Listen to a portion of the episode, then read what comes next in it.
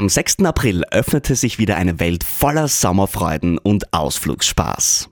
Mit der Kärntencard hast du die Möglichkeit, 126 Ausflugsziele gratis zu besuchen. Egal, ob du ins Mittelalter auf der Burg Hoch Osterwitz eintauchen möchtest, den Fahrtwind auf Kärntens schönsten Panoramastraßen spüren willst, mit den Bergbahnen die tollsten Wanderwege erkunden willst oder lustige Stunden in einer Trampolinhalle verbringen möchtest. Bei der Kärntencard ist für jeden was dabei. Am besten gleich im Onlineshop die Karte aufladen und unvergessliche Ausflüge erleben. Dein Sommer in Kärnten wartet auf dich.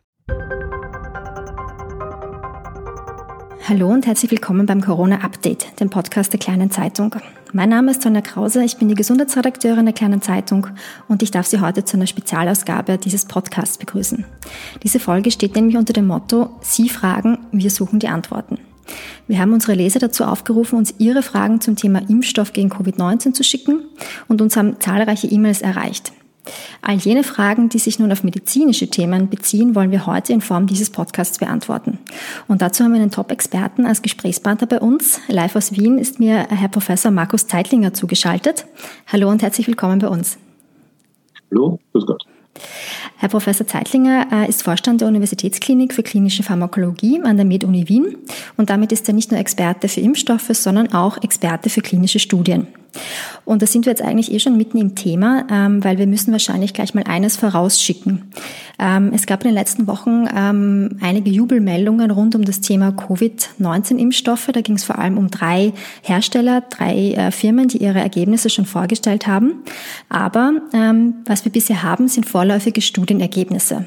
Ähm, bitte korrigieren Sie mich, wenn ich da jetzt was Falsches sage, Herr Professor Zeitlinger, aber das ist natürlich ganz essentiell zu wissen, denn ähm, mit solchen vorläufigen Studienergebnissen birgt es immer eine gewisse Unsicherheit oder noch nicht ein, ein, ein vollständiges Bild darüber, was wir wirklich über diese Covid-Impfstoffe bisher wissen. Naja, grundsätzlich, äh, das stimmt. Äh, wir haben vorläufige Ergebnisse und wir können momentan natürlich alle nur und auch ich nur auf das äh, zugreifen, was in den Pressrelease-Meldungen dieser Firmen verlautbart wurde.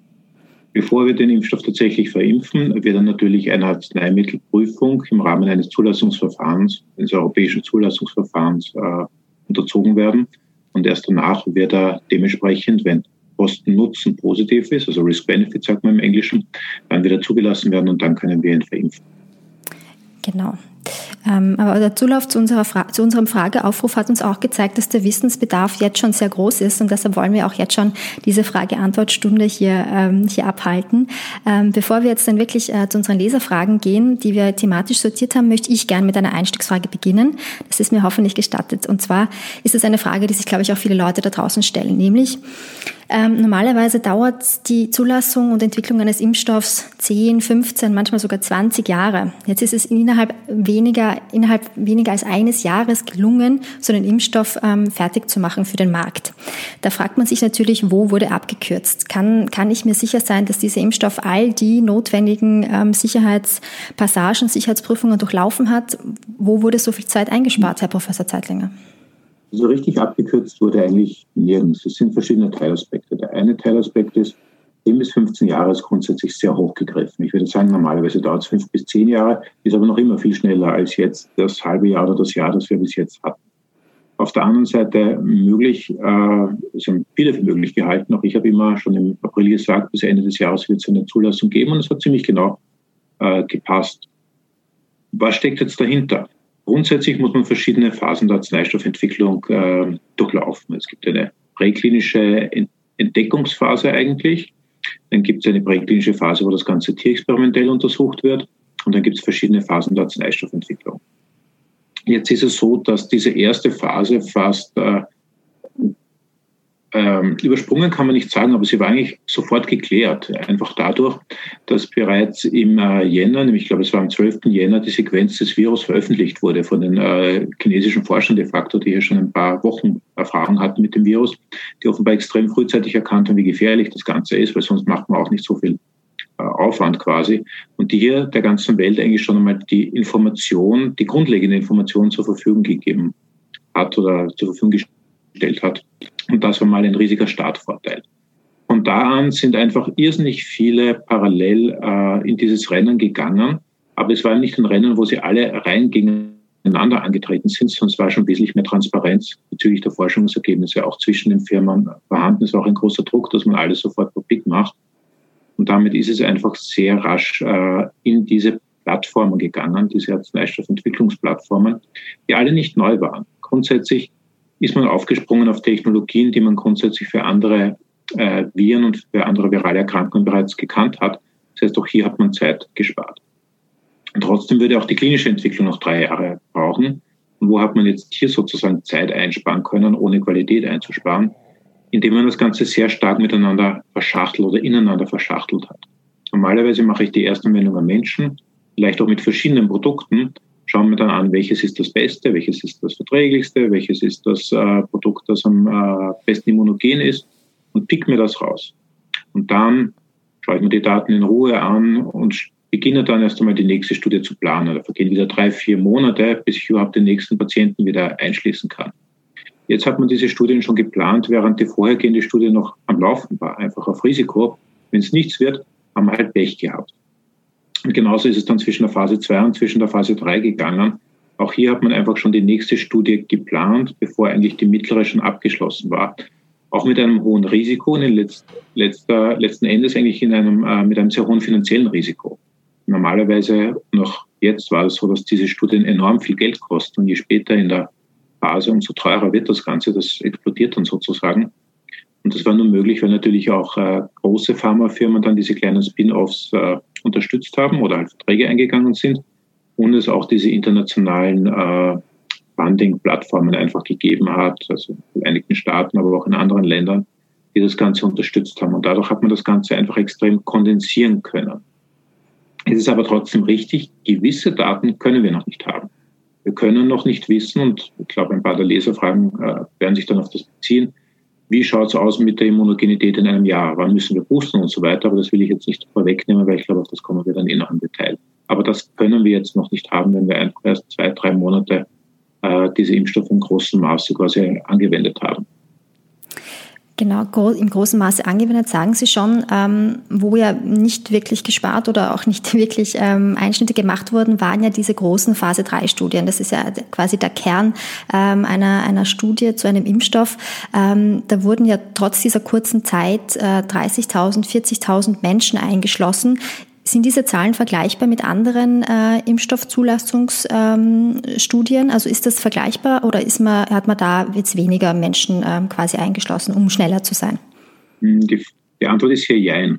Ähm, wenn das ein Impfstoff ist, den wir schon sehr gut kennen, wenn das beispielsweise ein Impfstoff ist gegen Influenza, gegen die Grippe, dann macht man das in einigen hundert Leuten, weil man grundsätzlich diese Plattform schon kennt und man jetzt eigentlich nur noch zeigt, dass der Impfstamm, den man für das entsprechende Jahr gewählt hat, immunogen ist äh, und äh, dass die Formulierung grundsätzlich sicher ist. Hier muss ich aber nicht mehr zeigen, dass das Prinzip der Impfung wirkt.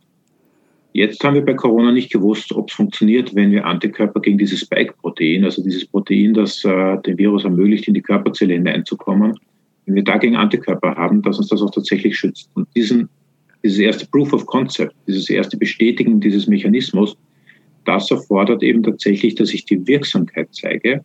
Und die Wirksamkeit kann ich eben zum Beispiel zeigen, indem ich untersuche im Verhältnis zu Placebo, kann ich Infektionen oder kann ich Erkrankungen oder kann ich schwere Erkrankungen verhindern. Jetzt hat man sich vor allem darauf fokussiert, Erkrankungen, symptomatische Erkrankungen zu reduzieren. Das war der primäre Endpunkt. Und das erklärt auch, warum ich so viele Menschen hier einschließen habe müssen, ich wollte einfach in relativ kurzer Zeit genügend, und in diesem Fall ist das jetzt nicht böse gemeint gegenüber den armen Menschen, die sich infiziert haben, aber genügend Cases, genügend Fälle drinnen haben in der Studie. Weil nur so kann ich den Unterschied zwischen der Placebo-Kontrolle herausfiltern, dass ich immer einen statistischen Unterschied haben kann. Und diese Studien haben alle ungefähr so als Endpunkt gehabt 100 Fälle. Und wenn man diese 100 Fälle hat, hofft man einfach, dass der Großteil der Fälle, ich sage jetzt mal 80, 90 dieser Fälle in der Placebo-Gruppe sind und nur 10 Prozent oder 20 Prozent in der Währunggruppe. Und dann kann man sich eben diese berühmte Ratio oder ausrechnen und sagt, das hat einen 90-prozentigen oder 95-prozentigen Schutz. Genau.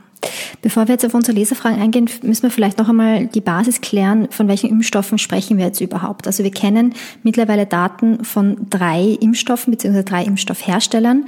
Ähm, zwei davon sind sogenannte Messenger-RNA-Impfstoffe. Einer davon ist ein sogenannter vektorbasierter Impfstoff. Ähm, vielleicht äh, können wir nur ganz, ganz kurz durchgehen, weil es wird dann noch in den Leserfragen sehr genau darauf eingegangen, was ist das denn überhaupt. Nur ganz kurz darauf eingehen, äh, welche Firmen haben wir da jetzt im Rennen ähm, und ähm, zum Thema Zulassung vielleicht noch die Frage, wer erteilt diese Zulassung denn überhaupt? Grundsätzlich haben wir ungefähr zehn oder eigentlich ziemlich genau zehn Impfstoffe, die sich in Phase 3 befinden.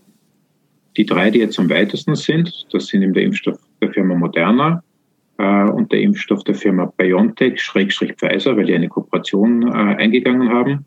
Und der dritte Impfstoff ist der Impfstoff von äh, University College of äh, Oxford, der das gemeinsam gemacht hat mit AstraZeneca. Ähm, ist ein bisschen verwirrend, weil da immer zwei Firmen äh, kooperieren oder zwei Institutionen kooperieren, aber eigentlich sind es drei Impfstoffe. Darüber hinaus gibt es noch äh, sieben andere, drei davon kommen aus China, einige andere kommen noch äh, von anderen großen Pharmafirmen, die man kennt, wie Janssen beispielsweise, andere von kleineren Pharmafirmen, die eben auch Kooperationen eingegangen sind. Ähm, diese zehn kann man aber wiederum auf vier verschiedene Mechanismen runterbrechen. Äh, und zwar beginnen wir vielleicht bei den beiden, die jetzt bereits so knapp vor der Zulassung stehen. Das eine ist ein klassischer Vektorimpfstoff, das ist der von AstraZeneca, Schrägstrich Oxford. Das ist das, was wir bei vielen Vakzinen schon ganz gut kennen äh, oder sehr gut kennen eigentlich. Hier wird ein Teil der Virus-Erbinformation eingeschleust in einen anderen Virus, in einen Adenovirus, der uns nicht krank machen kann, der aber lebendig in den Körper hineinkommt und sich dort manchmal sogar ein bisschen noch vermehren kann. Äh, und dieses Protein einfach bis zu einem gewissen Grad aber auch exprimiert, dieses Spike-Protein, und damit sozusagen auf einen harmlosen Virus aufgepfropft, dieses gefährliche Protein eigentlich, das aber alleine nichts machen kann. Und damit können wir dem Körper quasi beibringen, pass auf, wenn dieses Protein kommt. Alle diese Impfstoffe basieren auf dem gleichen Prinzip, dieses Protein herzuzeigen. Das ist nicht anders wie bei einer Einsatzbesprechung beim Militär. So schaut der Feind aus äh, und wenn ihr dem Feind später mal wirklich begegnet, dann schießt ihn bitte ab. Momentan gibt es ihn nicht, aber so genauso wie er ausschauen, bereitet euch darauf vor. Und wie wir den Feind abschießen, das ist de facto immer, wir bilden Antikörper.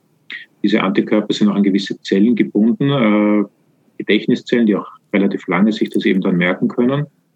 Und diese Antikörper haben dann schlussendlich zwei Mechanismen. Entweder sie setzen sich drauf auf das Protein, damit kann es nicht mehr in die Körperzellen hineinkommen. Das kann man sich vorstellen wie auf einem, wenn ich einen äh, Korkenzieher habe und da ist schon ein Korken oben, kann ich in keine zweite Flasche mehr hineinkommen. Das geht einfach nicht. Und ganz genauso ist dieses Wirkprinzip.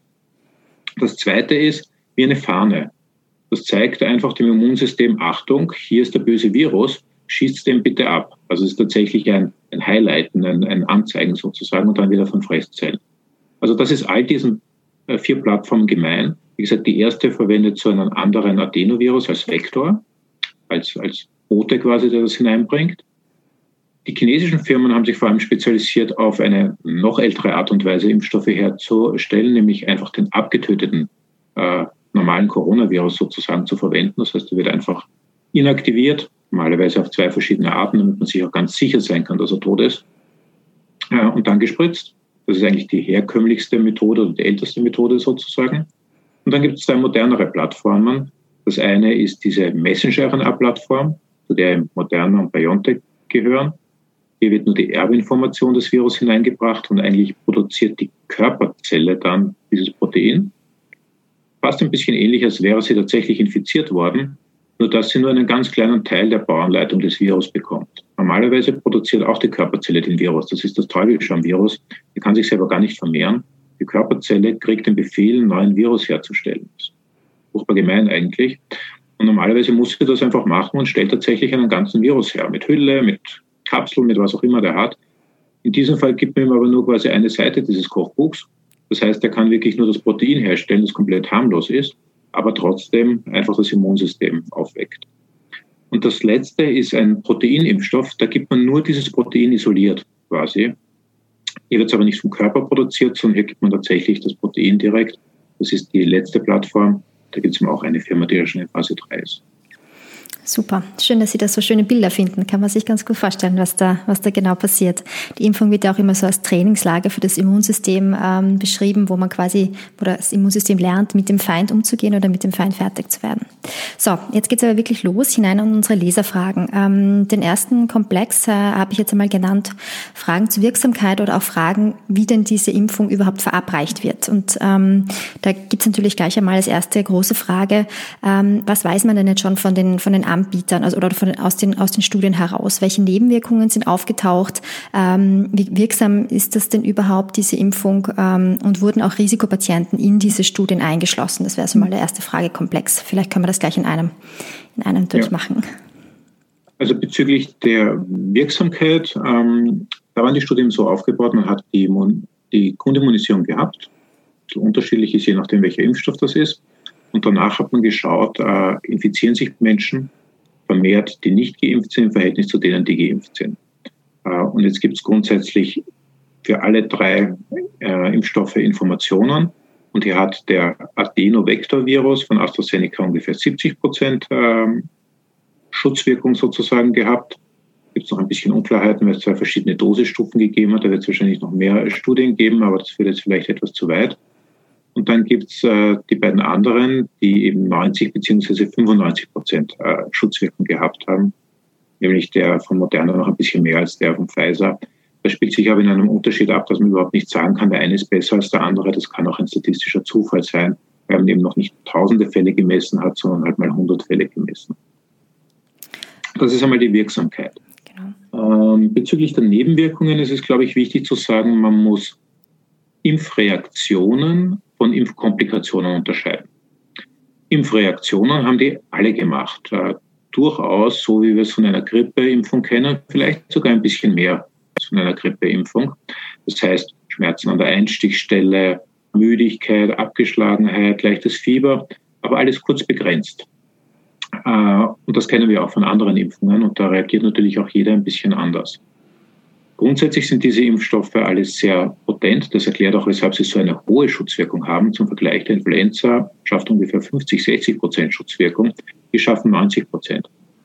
Wundert mich also gar nicht, dass man vielleicht sogar einen Tick besser drauf oder stärker drauf reagiert von diesen lokalen oder kurzzeitigen Nebenwirkungen.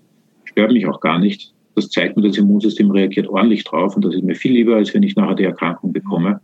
Äh, mag trotzdem mal unangenehm sein, wenn ich vielleicht auch mal einen Tag daheim bleiben muss, nachdem ich die Impfung bekommen habe. Das würde ich nicht ausschließen, wenn das Hunderte und Tausende Menschen bekommen. Aber wie gesagt, das soll uns nicht beunruhigen, das soll uns eigentlich eher freuen. Der, der funktioniert gescheit, das Immunsystem reagiert drauf. Was wir nicht wollen, sind Spätschäden oder so, oder irgendwelche schwere Komplikationen, also Menschen in Spital müssen nach der Impfung.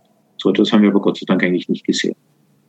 Das heißt, das können wir zum derzeitigen Augenblick eigentlich mal ausklammern, diese Angst. Bezüglich Risikogruppen, ganz klar ist, dass sich Risikogruppen und ältere Menschen auf jeden Fall impfen lassen sollten. Wenn ich ein schwächeres Immunsystem habe, das Einzige, was mir passieren kann, ist, dass ich vielleicht nicht so stark reagiere. Das würde aber eigentlich bedeuten, naja, vielleicht ist meine Schutzwirkung nicht so gut. Das heißt, hoffentlich impfen sich viele in meinem Umkreis auch noch, um mich abzusichern. Vielleicht bin ich ja einer von diesen zehn Prozent, bei denen es nicht funktioniert. Ähm, aber dann werden die Nebenwirkungen bei mir eigentlich eher schwächer sogar sein als bei denen, die eine starke Immunreaktion haben. Und das hat man auch bei vielen anderen Impfungen schon so gesehen, dass die eigentlich bei älteren Menschen weniger Nebenwirkungen sogar haben als bei den jungen Menschen. Inwieweit jetzt wirklich bestimmte Risikogruppen, Diabetes zum Beispiel oder Menschen mit hohem Blutdruck eingeschlossen wurden, das ist ein bisschen unterschiedlich bei den einzelnen Impfstoffen. Und hier fehlen uns auch äh, die Daten zum Teil noch. Was wir wissen, weil die sind öffentlich, man kann nachlesen bei den Studienprotokollen, welche Menschen wurden grundsätzlich eingeschlossen. Und wenn jetzt bei so einem Studienprotokoll Patienten mit Diabetes, also mit Zuckerkrankheit eingeschlossen werden können, dann weiß ich, die könnten dabei sein. Aber es kann theoretisch auch sein, dass kein einziger mit Diabetes wirklich eingeschlossen wurde, weil die ja nicht absichtlich so äh, selektioniert wurden, sondern nur nicht ausgeschlossen wurden. Das heißt, hier muss man sich dann die Daten noch im Detail anschauen, wie viele alte Menschen sind dann wirklich eingeschlossen worden, wie viele Menschen mit Vorerkrankungen sind wirklich eingeschlossen worden. Und das muss man sich dann anschauen, wenn die Daten tatsächlich auf den Tisch gelegt werden. Und dann bin ich schon beim letzten Teilaspekt Ihrer Frage, wer lässt das zu? Das lässt in Europa die Europäische Arzneimittelbehörde zu. Es gibt nur eine zentrale Zulassung. Es kann also nicht Deutschland sagen, wir machen das jetzt vor Österreich, damit wir uns auch die Dosen sichern. Das geht nicht. Das ist eine zentrale Zulassung und dann ist es für alle verfügbar. Ähm, und die EMA hat sich auch äh, bereit erklärt oder verpflichtet, die Daten, die sie bekommt, auch dann öffentlich zu machen. Das heißt, uns allen werden diese Daten dann auch zur Verfügung stehen und dann kann ich schlussendlich tatsächlich beantworten. Bei diesem Impfstoff wurden 20 Prozent alte Menschen eingeschlossen, bei diesem nur 10 Prozent. Aber momentan liegen uns diese Informationen einfach noch nicht vor. Da müssen wir noch ein bisschen warten. Ist natürlich eine wichtige Information, sieht man auch in unseren Leserfragen, weil natürlich diese Gruppe ja jene sein soll, die zuerst geimpft, oder unter den ersten sein soll, die geimpft wird, weil wir natürlich genau diese Personengruppen schützen wollen. Super, vielen Dank einmal dafür. Ähm, dann geht es jetzt schon tief rein in das Thema, wie wird überhaupt geimpft. Ähm, wird es denn so sein, dass es nur eine Impfung braucht? Wird es mehrere Teilimpfungen brauchen? Was ist dazu schon bekannt? Ja, das weiß man recht genau. Es wird zwei Teilimpfungen brauchen, die entweder in drei äh, beziehungsweise in äh, vier beziehungsweise in acht Wochen Abstand sind. Das ist unterschiedlich, je nachdem, welcher äh, Impfstoff das sozusagen ist. So wurden sie in den Studien getestet und so wird auch dementsprechend die Zulassung sein. Ähm, man wird jetzt sicherlich immer plus minus eine Woche rechnen können für die zweite Impfung. Das muss jetzt nicht genau am Tag sein, aber es sollte schon ungefähr eingehalten werden. Es gibt einen einzigen Impfstoff, das ist äh, ein chinesischer Impfstoff, der wird untersucht mit einer Einmalgabe und zwar ein Totimpfstoff, der bei uns vielleicht nie, vielleicht erst später am Markt kommen wird, das können wir noch nicht sagen. Alle anderen brauchen eine zweifache Immunisierung und die muss man bitte auch beide wahrnehmen. Nach der ersten hat man keinen ausreichenden Schutz.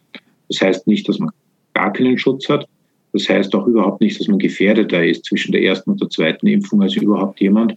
Das sicher nicht. Man wird schon ein bisschen einen Schutz haben, aber vielleicht lässt sich sehr schwer beziffern, aber vielleicht ist es nur 10 oder 20 Prozent nach der ersten Impfung und 90 Prozent nach der zweiten. Das heißt, man muss ja auf jeden Fall beide Teilimpfungen einfach haben. Gut, jetzt haben Sie auch schon die nächste Frage beantwortet. Man ist jetzt zwischen den beiden Teilimpfungen nicht einem höheren Infektionsrisiko ausgesetzt, das haben Sie schon gesagt. Ähm, dann eine weitere Frage war, wie wird der Erfolg der Impfung kontrolliert? Wird sowas wie eine Titerbestimmung, also werden quasi die Antikörper gemessen, die nach der Impfung tatsächlich ähm, in meinem Blut auftauchen? Ist sowas angedacht? Ist das notwendig überhaupt?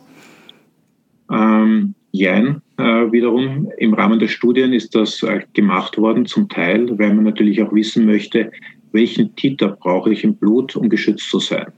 Für manche äh, Impfungen kennt man das ja sehr gut und wir kennen das auch bei Hepatitis-Impfungen zum Beispiel, dass man, bevor man einen Booster durchführt, zuerst mal schaut, wie hoch ist der Titer, ist überhaupt ein Booster notwendig. Und äh, um sowas machen zu können, muss man aber zuerst wissen, wie hoch ist eben der Titer, der einen schützt. Mhm. Äh, und das wissen wir noch gar nicht so genau. Und das wird jetzt im Rahmen dieser Studien erstmal untersucht. Was auch bedeutet, nein, man wird jetzt bei dieser breiten Impfung, sobald wir in eine breiten Impfung gehen, keine Titerbestimmung machen. Einerseits, weil wir noch gar nicht wissen, wie hoch muss der Schutztiter sein. Andererseits wird uns das auch überfordern. Es wird auch so schon eine große logistische ähm, Herausforderung sein. Und die Menschen dann noch einmal äh, drei, vier Wochen drauf reinzuholen und zu schauen, wie hoch dann der Titer ist, das wird man einfach nicht machen. Jetzt kommt schon äh, eine, eine entscheidende Frage, wo Sie schon angekündigt haben, dass wir nicht wirklich eine Antwort noch darauf geben können werden, nämlich die Frage, wie lange hält denn der Impfschutz an? Ähm, die Impfentwicklung war jetzt eben seit Jänner ungefähr hat es begonnen. Ähm, das sind äh, einige Monate. Ähm, kann man schon irgendwas dazu sagen, wie lange so ein Impfschutz anhalten wird? Wird sowas wie eine lebenslange Immunität geben? Was, was, was sind da Vermutungen?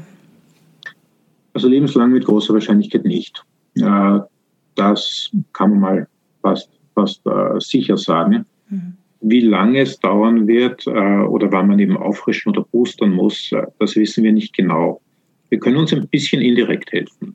Momentan bei diesen großen Studien mit diesen 30, 40.000 Menschen, die Sie angesprochen haben, da haben wir tatsächlich momentan erst äh, zwei, drei Monate Follow-up, äh, die wir jetzt dann vorgelegt bekommen im Rahmen der Zulassungsverfahren. Aber es sind ja bereits vorher im Rahmen der Phase 1 und Phase 2 Studien Menschen geimpft worden. Das sind nur wenige Dutzende bis wenige hundert Menschen. Das heißt, das reicht nicht, um die klinische Effektivität zu zeigen. Das sind einfach zu wenige, um, um die Fälle zu zählen bei denen. Aber man kann bei denen schon schauen, wie ist der Verlauf des Impftiters im Blut. Also sinkt er sehr rasch ab, habe ich dann nach drei Monaten nur noch die Hälfte der Antikörper im Blut, nur noch ein Viertel, nur noch zehn Prozent im Blut, oder sinkt er nur langsam ab? Das heißt, diese indirekten äh, Maßnahmen oder diese indirekten äh, Kita-Bestimmungen, das können wir natürlich schon machen. Und das ist quasi ein Surrogat, also ein Marker, der uns hoffentlich voraussagt, auch wie sich der Impfschutz verhält. Wie gesagt, alles ein bisschen mit einem Fragezeichen, weil wir es noch nicht so gut verstehen wie bei Impfungen, die wir seit Jahrzehnten einsetzen. Trotzdem, wenn hier der Titer relativ langsam abfällt, und das scheint so zu sein, werden wir wahrscheinlich zumindest ein halbes Jahr bis ein Jahr einen Impfschutz haben. Und bis dahin haben wir schon viel mehr Daten und dann wird es auch genug äh, Impfstoff geben. Im schlimmsten Fall muss ich halt aufgefrischt werden. Oder die Pandemie ist eh kein Thema mehr und dann habe ich es auch nicht mehr. Hoffen wir es, hoffen wir es. Yes. Ähm, eine weitere Frage war, wann, äh, wann nach der Impfung bin ich denn vor Covid-19 geschützt? Also wirkt es sofort? Dauert es ein bisschen? Wie, wie ist das? Also ungefähr eine Woche nach der zweiten Teilimpfung kann man davon ausgehen, dass man den maximalen Impfschutz hat. Okay.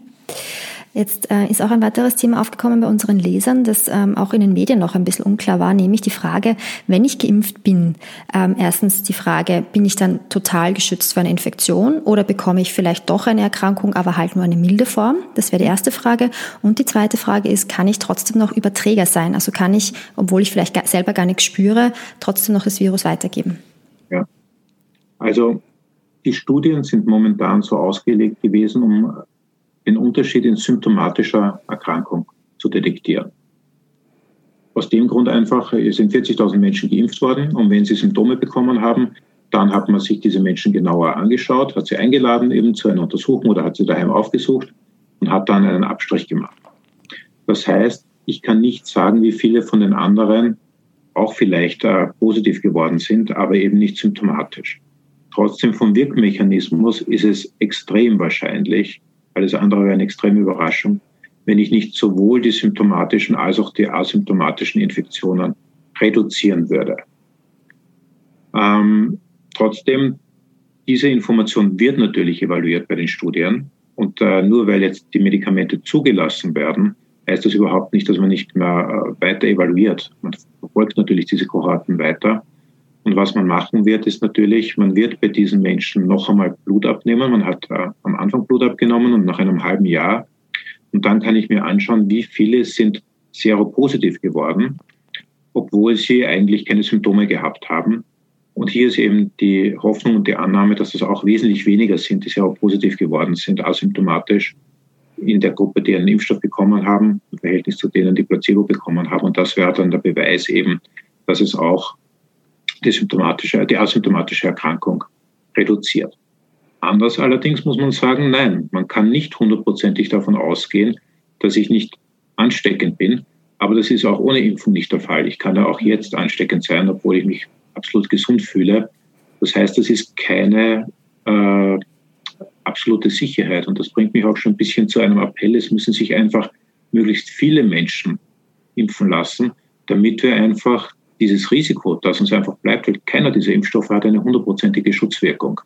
Und je mehr sich impfen lassen, umso mehr profitieren wir einfach gegenseitig davon. Und natürlich werden viele junge Menschen sagen, äh, was im Übrigen Unsinn ist, da komme ich gleich noch, aber werden vielleicht sagen, na, was soll mir die Covid-Erkrankung schon machen? Äh, Bringe ich halt ein bisschen was, eine, eine leichte Grippe oder so. Das stimmt schon einmal auf der einen Seite nicht. Momentan die Patienten, die wir hier im AKH, wo ich gerade sitze, auf der Intensivstation haben, die jüngste ist 19, der älteste ist 64.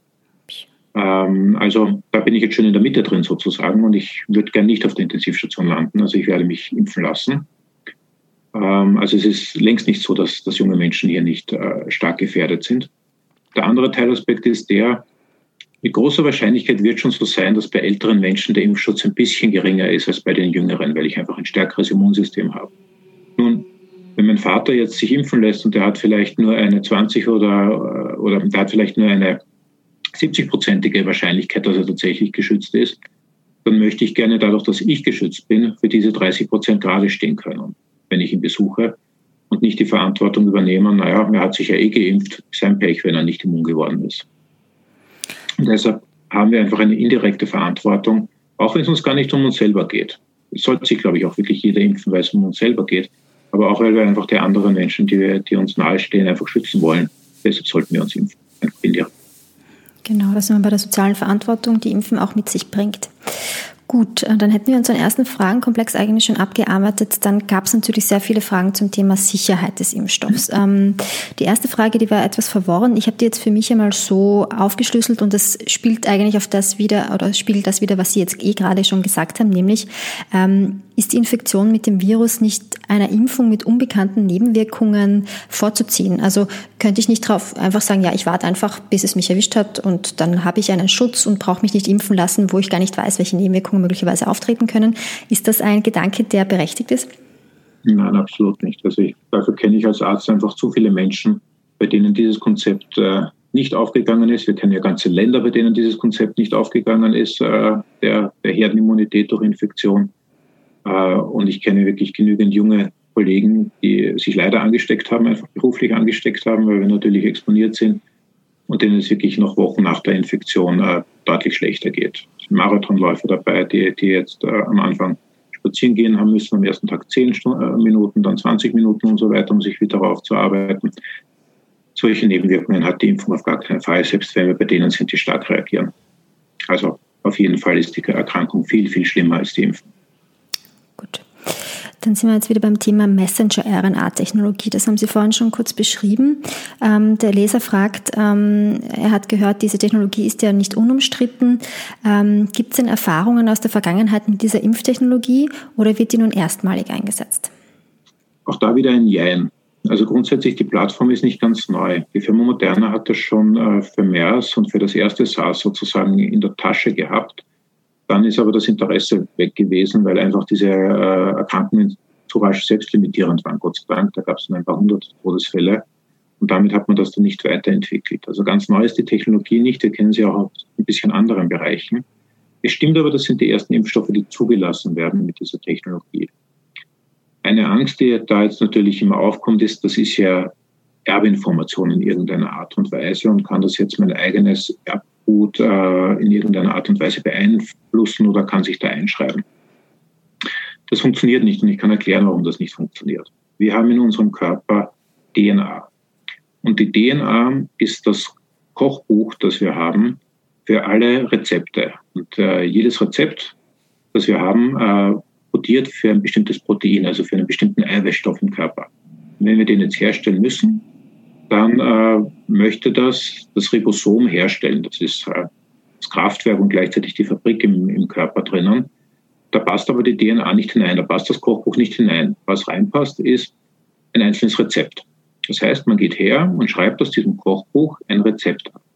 Dieses Rezept ist dann tatsächlich die Erbinformation, die Messenger-RNA für ein einzelnes Protein. Dann stellt die Fabrik dieses Rezept her, also dieses Gericht sozusagen her, dieses Protein her, und danach wird das verworfen.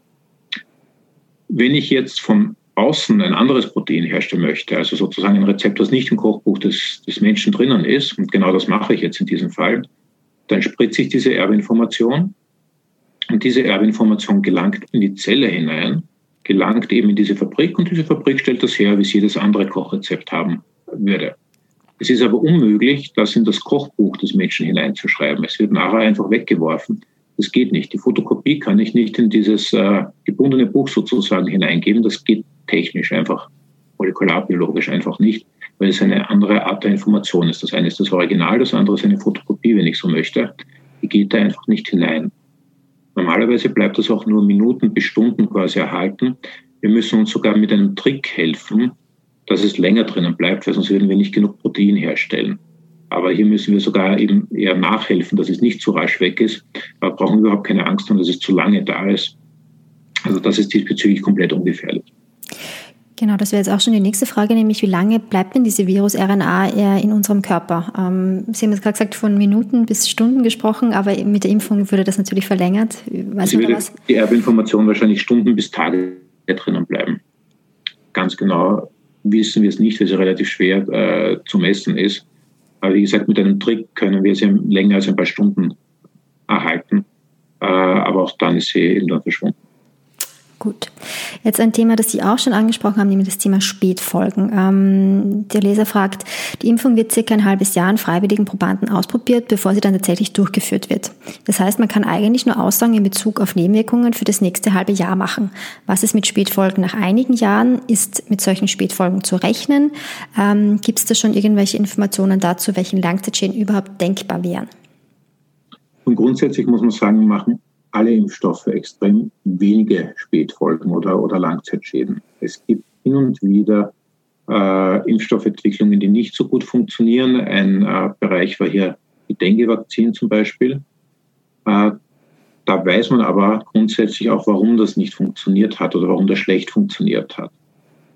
Hier beim Dengue-Vakzin war es so, dass man ein Vakzin gegen einen bestimmten Serotypen äh, hergestellt hat. Es gibt aber vier Serotypen vom Dengue-Vakzin. Also es ist eine gewisse tropische Erkrankung, also Dengue-Fieber.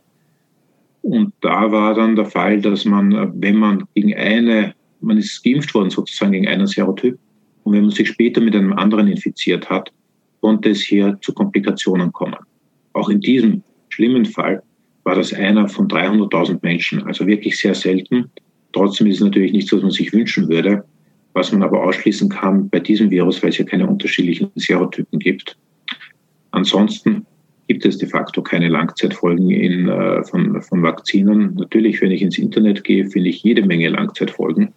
Das sind hier einfach Verschwörungstheorien, die davon reichen, dass ein Chip implantiert wird mit der Impfung, äh, bis hin, was, was nicht sonst alles Schlimmes gemacht wird.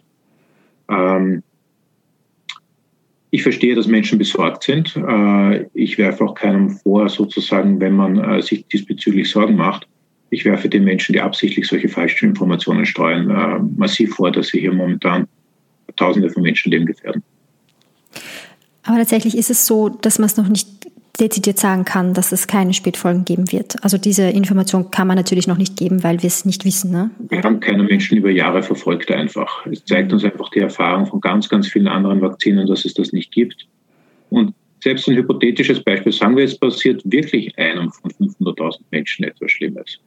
Momentan haben wir in Wien bei einer sehr konservativen Zählung ungefähr 500 bis 1000 Todesfälle.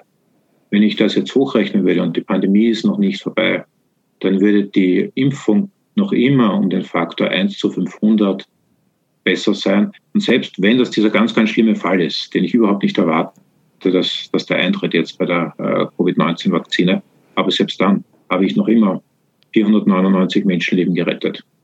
Also aus meiner Sicht noch immer positiv äh, Kosten-Nutzen-Ratio mhm. und weit besser als viele, viele andere Medikamente, die wir auch als Arzt einsetzen, weit besser als viele, viele andere Medikamente, die wir äh, auch verwenden, die auch Nebenwirkungen haben und die auch Komplikationen haben können. Man muss das auch ein bisschen in Relation sehen, einfach zu anderen äh, Maßnahmen, die wir treffen.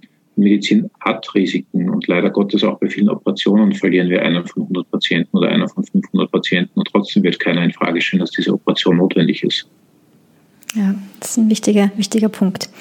Ähm, Thema Falschmeldung haben Sie gerade angesprochen. Da hat uns auch eine Leserin geschrieben, sie habe gehört, dass ähm, die Impfung innen Zellen zu einer erhöhten Tumorbildung, also dass die Zellen zu einer erhöhten Tumorbildung angeregt werden. So, ist es eine Falschmeldung oder stimmt das? Eine Falschmeldung, kann ich ausschließen. Gut, das war einfach. Ähm, kann es Wechselwirkungen mit anderen Impfungen geben? Da hat uns zum Beispiel eine Leserin geschrieben, ihre Mutter gehört zur Risikogruppe und hat sich heuer Grippe impfen lassen. Könnte es zwischen den Impfungen, also jetzt zum Beispiel Grippe und Covid-19, zu irgendwelchen Interaktionen kommen? Nein, üblicherweise lässt man zwischen Impfungen ein bisschen Abstand. Das ist aber eigentlich auch eher, damit ich nicht Schüttelfrost von der einen habe und Kopfweh vielleicht von der anderen habe. Also dass es sich quasi aufschaukelt aber ich würde gegen beide Impfungen grundsätzlich eine Immunität aufbauen. Ähm, der menschliche Körper kann mit 20, 30, 50 Pathogenen gleichzeitig äh, fertig werden. Das ist überfordert das Immunsystem überhaupt nicht.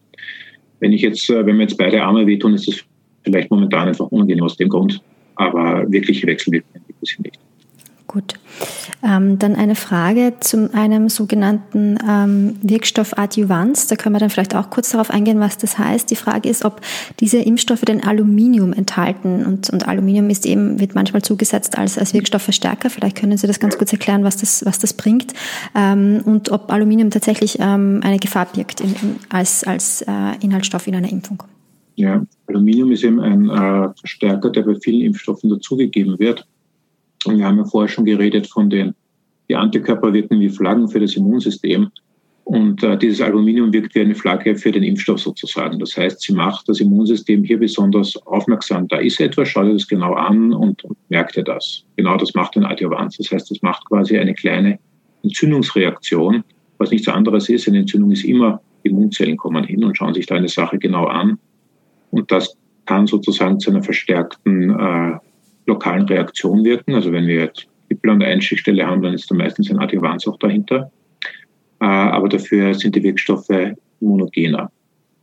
Es gibt äh, bei manchen Menschen Sorgen bezüglich dieses Hilfsstoffes, die ich grundsätzlich nicht teile. Ich kann aber hier auch beruhigen, äh, die beiden Messenger-RNA-Impfstoffe äh, scheinen solche, solches Aluminium nicht äh, zu enthalten. Äh, ich wusste es selber nicht, ich habe mich vorher eingelesen, einer der chinesischen dürfte Aluminium enthalten, die anderen aber weitgehend nicht. Ganz genau wird man das auch wissen, wenn die Zulassung äh, sozusagen vorhanden ist, dann kann man das leichter nachlesen. Aber es dürfte so sein, dass das die Messenger-RNA-Impfstoffe nicht brauchen. Gut, ähm, dann hätten wir noch einen weiteren Fragenkomplex. Ähm, es gibt ja doch noch immer eine geringe Zahl, aber doch ähm, schon einige Menschen in Österreich, die eine Covid-19-Erkrankung durchgemacht haben. Und diese Menschen fragen sich jetzt natürlich, muss ich mich überhaupt noch impfen lassen? Also wir haben da einige Fragen dazu bekommen. Ähm, zum Beispiel einmal als, als erste Frage war, ähm, werde ich denn, bevor ich eine, eine Covid-Impfung bekomme, getestet, ob ich vielleicht schon Antikörper habe? Wäre das ein, ein sinnvolles Prozedere, glauben Sie?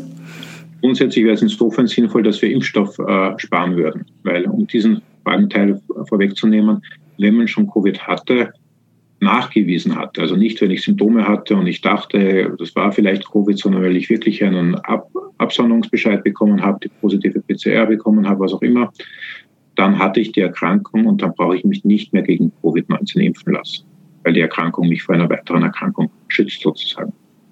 Ähm, Menschen werden nicht getestet werden vor der Impfung, eben aus den Gründen, die wir vorher auch schon besprochen haben, weil es grundsätzlich zu aufwendig wäre.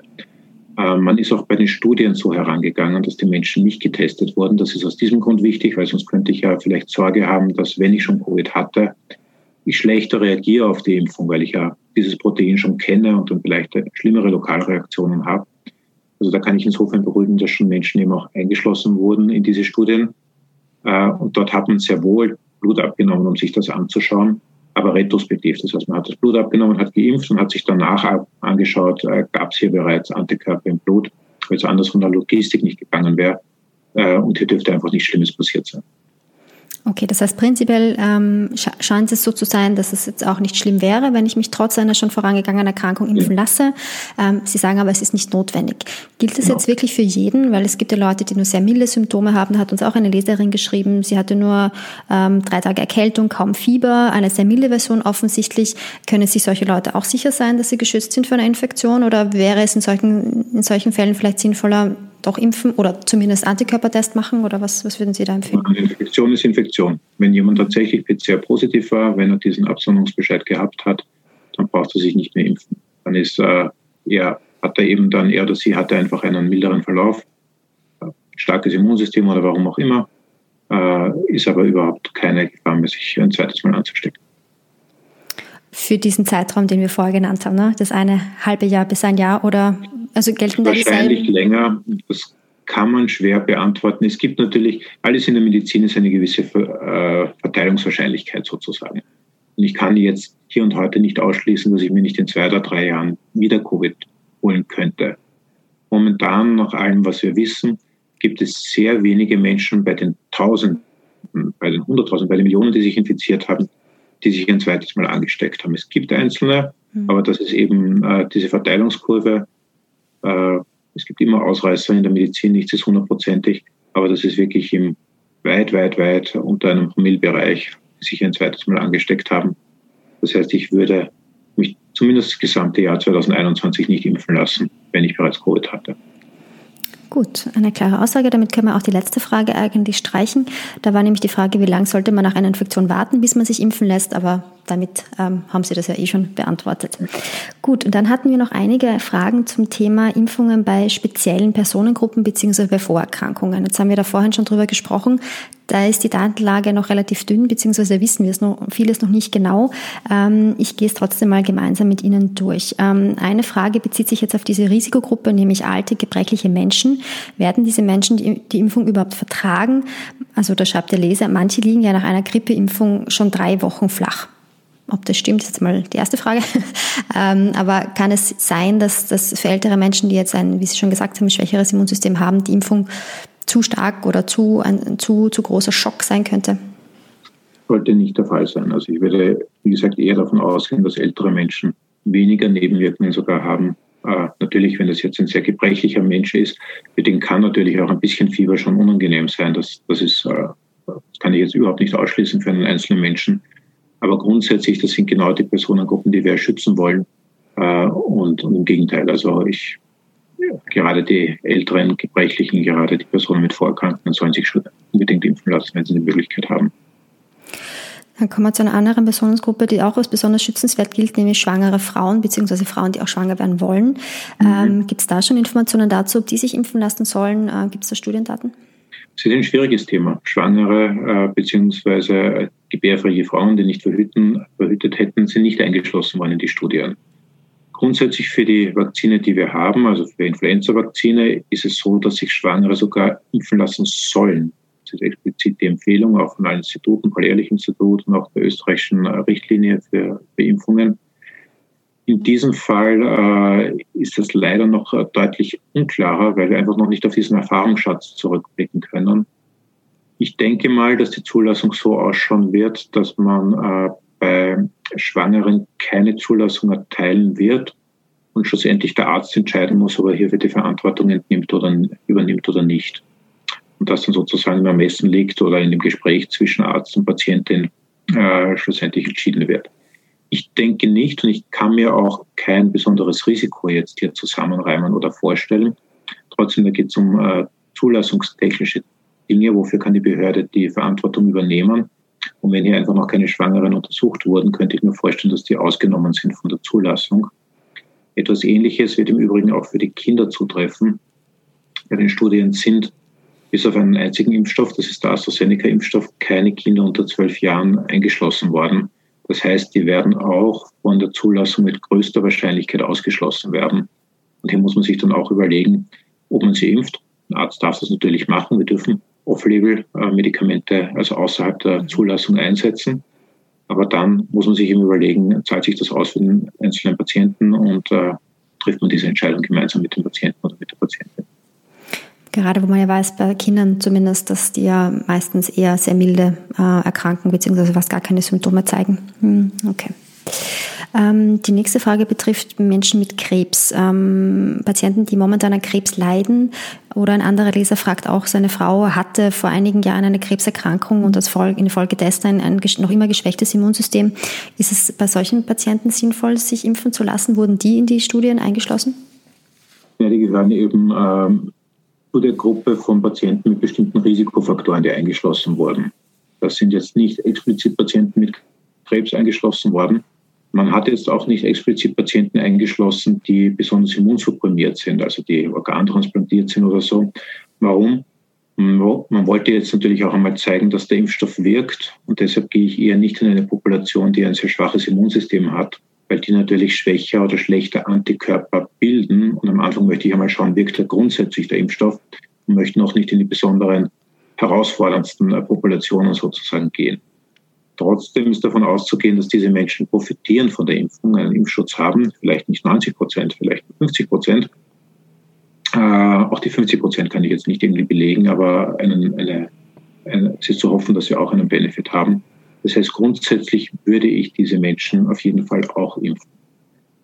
Ähm, wo man äh, ein bisschen zurückhaltender ist, ist mit Lebendimpfstoffen bei Patienten, die immunsupprimiert sind tatsächlich. Auch hier gibt es ein bisschen unterschiedliche Meinungen. Äh, auch hier das Paul-Ehrlich-Institut sieht jetzt überhaupt keine Kontraindikation für lebende Impfstoffe, auch bei Patienten, die keine Milz mehr haben beispielsweise. Wie jetzt hier die Zulassung ausschaut, traue ich mir nicht vorwegzunehmen. Wie gesagt, hier sind die Messenger-RNA-Impfstoffe komplett harmlos. Da ist kein lebender Virus, dann kann man natürlich die auf jeden Fall bevorzugen für diese Patientenpopulation. Es wird natürlich auch immer eine kleine Frage sein, was ist gerade verfügbar. Wir werden leider nicht unendlich Dosen haben. Äh, und da muss man sich im Einzelfall wahrscheinlich auch ein bisschen überlegen, warte ich lieber zu äh, oder wie schaut es so aus, wo kann ein Patient, der jetzt wirklich organtransplantiert ist, als nächstes seinen Impfstoff bekommen. Nachdem das aber doch nicht so viele sind, nehme ich mal an, dass man denen einfach die Todimpfstoffe geben wird, also die, die nicht einen, einen lebenden Virus enthalten.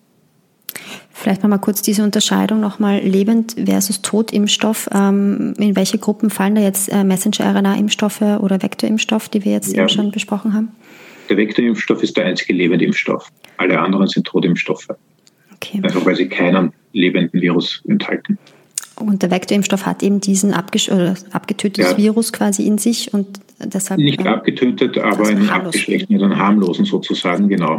Es ist ein bisschen verwirrend, äh, dass die, äh, der Totimpfstoff ist eigentlich der richtige Virus, der abgetötet ist. Und das wäre jetzt ein harmloser äh, Adenovirus.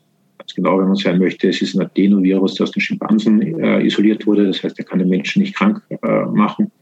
Und der wird hier einfach verwendet. Verstehe.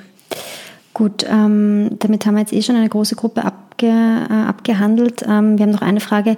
Äh, meine Großeltern haben einige chronische Krankheiten, wird es aber nicht näher spezifiziert, äh, welche chronischen Krankheiten das sind. Ähm, weiß man da etwas über Wechselwirkungen? Also ich gehe jetzt einmal davon aus, es handelt sich um chronische Krankheiten wie Diabetes, Bluthochdruck, Herz-Kreislauf-Erkrankungen, was ja die klassische Risikogruppe ausmacht. Ähm, wie wie schaut es da aus? Die Frage könnte theoretisch in zwei Richtungen gehen. Einerseits eben in die Richtung, die wir schon diskutiert haben, gibt es ein besonderes Risiko? Äh, haben wir gesagt, nein, es gibt kein besonderes Risiko. Genau. Das andere könnte sein, weil Sie viele chronische Erkrankungen haben, nehmen Sie viele Arzneimittel mit äh, ein. Und es geht um Arzneimittelwechselwirkungen. Da gibt es aber keine zwischen äh, Impfungen und zwischen anderen Arzneistoffen. Also da kann man ganz Genau. Dann haben uns auch ein paar Fragen erreicht. Autoimmunerkrankungen, Multiple Sklerose, rheumatische Erkrankungen, das ist ja alles in diesem Spektrum Autoimmunerkrankungen drinnen. Ähm, da haben Sie jetzt auch schon gesagt, weiß man noch nicht wirklich. Genau. Wurden nicht eingeschlossen. Ja. Wie gesagt, wäre für mich nichts davon eine Kontraindikation gegen die Impfung. Wenn ich äh, einen Morbus Crohn hätte, würde ich mich unbedingt impfen lassen. Gut. Dann ähm, schauen wir dann noch weiter. Genau, und diese Wechselwirkung mit Medikamenten, das haben Sie jetzt auch schon angesprochen. Da hatten wir auch eine Frage, wie sieht es mit Wechselwirkungen mit starken Medikamenten wie Opiate aus, also starke Schmerzmittel? In dem Fall wird wahrscheinlich auch keine Wechselwirkung zu beobachten sein. Auch keine Wechselwirkung, ganz beruhigt sein. Dann bin ich jetzt am Ende unserer Leserfrageliste. Äh, das ging ja äh, doch relativ rasch. Vielen Dank dafür. Ähm, jetzt hätte ich noch eine Abschlussfrage, die Sie aber implizit auch schon beantwortet haben. Ich wollte nämlich noch fragen, Herr Professor Zeitlinger, würden Sie sich denn äh, mit der ersten Tranche an Impfungen, die kommt, schon impfen lassen? Ja, unbedingt. Also ich würde nicht nur mich sofort, sofort impfen, ich würde auch meine Familie impfen. Meine Kinder sind noch, also eines meiner Kinder ist noch unter zwölf, die würde ich grundsätzlich auch off-label impfen, wenn ich den Impfstoff äh, bekomme, hätte ich überhaupt keine Probleme damit. Mein Vater ist über 80 und den würde ich auch auf jeden Fall impfen. Gut, dann äh, sage ich vielen Dank für Ihre Zeit, vielen Dank für Ihre Expertise. Ähm, ich hoffe, wir konnten jetzt äh, vielen unseren Lesern da ein bisschen Klarheit verschaffen. Wie gesagt, ähm, es ändern sich die, die Datenlage ändert sich ähm, noch immer laufend. Also wir warten noch darauf, dass die, dass die endgültigen Studiendaten wirklich auf dem Tisch liegen. Vielleicht werden wir dann auch irgendwann mal ein Update miteinander machen. Herr Professor Zeitlinger würde mich sehr freuen. Ähm, ich sage danke fürs Dabeisein, danke fürs Zuhören an unsere äh, Zuhörer da draußen und äh, bleiben Sie gesund. Bleiben Sie gesund. Vielen Dank für das Interview. Dankeschön.